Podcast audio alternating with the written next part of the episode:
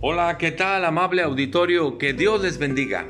Continuamos meditando en el libro de los Salmos. Hemos llegado al Salmo 142. Tremenda enseñanza la que nos da este Salmo. Seguramente usted alguna vez se ha sentido afligido, acongojado, apesadumbrado, siente que eh, ya no puede más, siente que la carga es demasiado pesada para usted y no sabe qué hacer, no sabe a quién recurrir, no sabe cómo se va a solucionar esa situación de vida que está pasando, tal vez por enfermedad, por situación económica, por rompimiento de relaciones o alguna otra situación. Este salmo nos da mucha luz al respecto en cuanto a qué debemos hacer. Mire, dice el primer versículo, con mi voz clamaré al Señor, con mi voz pediré al Señor misericordia. Delante de Él expondré mi queja, delante de Él manifestaré mi angustia. Y esto es algo que usted tiene que aprender, acercarse a Dios y descargar su corazón en Dios. Así lo hacía David. En la segunda parte del versículo 4 dice, no tengo refugio, ni hay quien cuide mi vida. ¿Se ha sentido usted así? Todos los seres humanos pasamos por esos tiempos difíciles. Entonces David le decía a Dios, escucha mi clamor porque estoy muy afligido.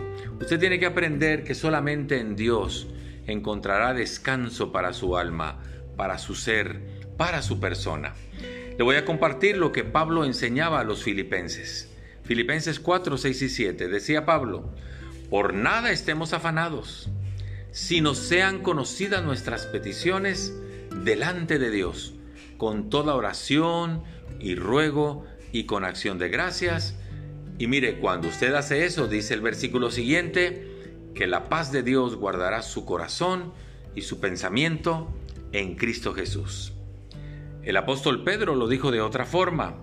Primera de Pedro 5:7 dice, echen toda su ansiedad sobre Dios, porque Él tiene cuidado de ustedes. El sentido es el mismo. Busquemos el rostro de Dios y dejemos ahí nuestras cargas. El Salmo 55, 22 y 23 dice, Echa sobre el Señor tu carga, y Él te sustentará, y no dejará caído para siempre al justo. Es el mismo sentido de la expresión. Y finalmente eso fue lo que Jesús les había enseñado. No nos afanemos, sino busquemos primeramente el reino de Dios y su justicia, y las demás cosas vendrán como una añadidura. Aprenda a descansar en Dios y usted tendrá la paz de Dios, el descanso de Dios y el reposo de Dios. Muchas gracias, que Dios le bendiga, hasta pronto.